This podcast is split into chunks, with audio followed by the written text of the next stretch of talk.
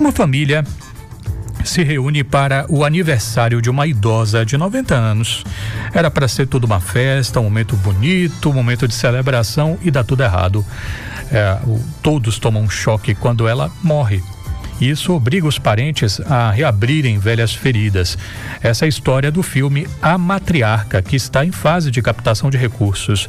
O filme foi rodado em outubro na região do Baixo Sul e, segundo o cineasta Lula Oliveira, mostra uma família que funciona como um microcosmo da sociedade. É claro que é uma metáfora para que a gente possa compreender essa dinâmica dentro de um imaginário maior que trata de todas as famílias brasileiras, né?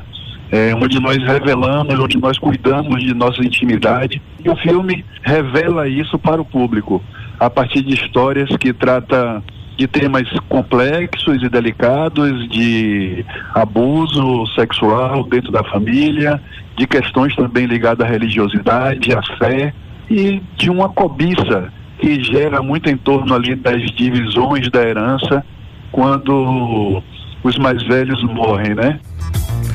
Para Oliveira, filmar no Baixo Sul baiano deu a vantagem da familiaridade com a trajetória do próprio diretor. Ao mesmo tempo, essa escolha afirma a importância da região para a história do país. Valença teve a primeira fábrica de tecido do Brasil. Né, na época do Império, entre outras fortificações e patrimônios arquitetônico, cultural, os abiapunga da região ali do Baixo Sul, e essa intimidade que eu tenho com a região por ter convivido com minha família lá durante muitos anos, me fez construir essa história que teve as filmagens todas externas em Cairu, que é uma cidade incrível, um patrimônio arquitetônico maravilhoso.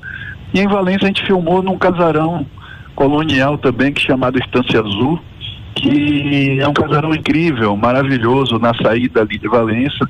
É uma explosão de imagens que nós temos ali que se revela para o cinema de uma forma muito rica e atende perfeitamente a uma construção estética para o que se pede da história, que é uma construção de um lugar atemporal,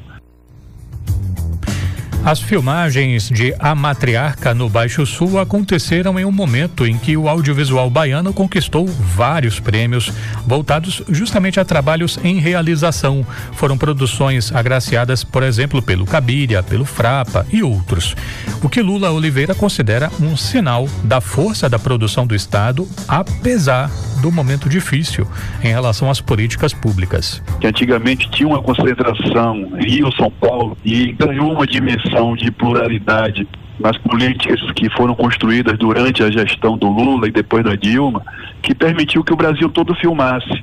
E uma vez o Brasil filmando, essa potência, ela vai mostrando essa diversidade que nós temos muito forte dentro do nosso país. Então nós temos condições de ser uma potência cinematográfica no Brasil, tratando da Bahia. E a matriarca, dentro desse contexto, tem uma linguagem, uma temática universal, porque quando a gente trata de família, a gente percebe que nessa cinematografia do mundo são muitos filmes dos mais diversos gêneros, drama, comédia, suspense, que aborda suas histórias a partir desses núcleos, é, desse núcleo familiar, né? É, nosso filme tem um elenco incrível de atores baianos, mas também a gente trouxe o Vinícius Oliveira, que quando garoto fez Central do Brasil, nós trouxemos uma atriz da França, Lucille Premet, também fez um personagem, que era um personagem francês dentro dessa história, veio com a ideia de fazer com que esse filme potencializasse uma, uma, um diálogo com a França e com a Europa de uma forma geral. Enfim, são estratégias, são visões que fazem com que nosso produto, nosso filme, consiga né, ter a chance de dialogar numa dimensão maior assim, de, de mundo mesmo. Né?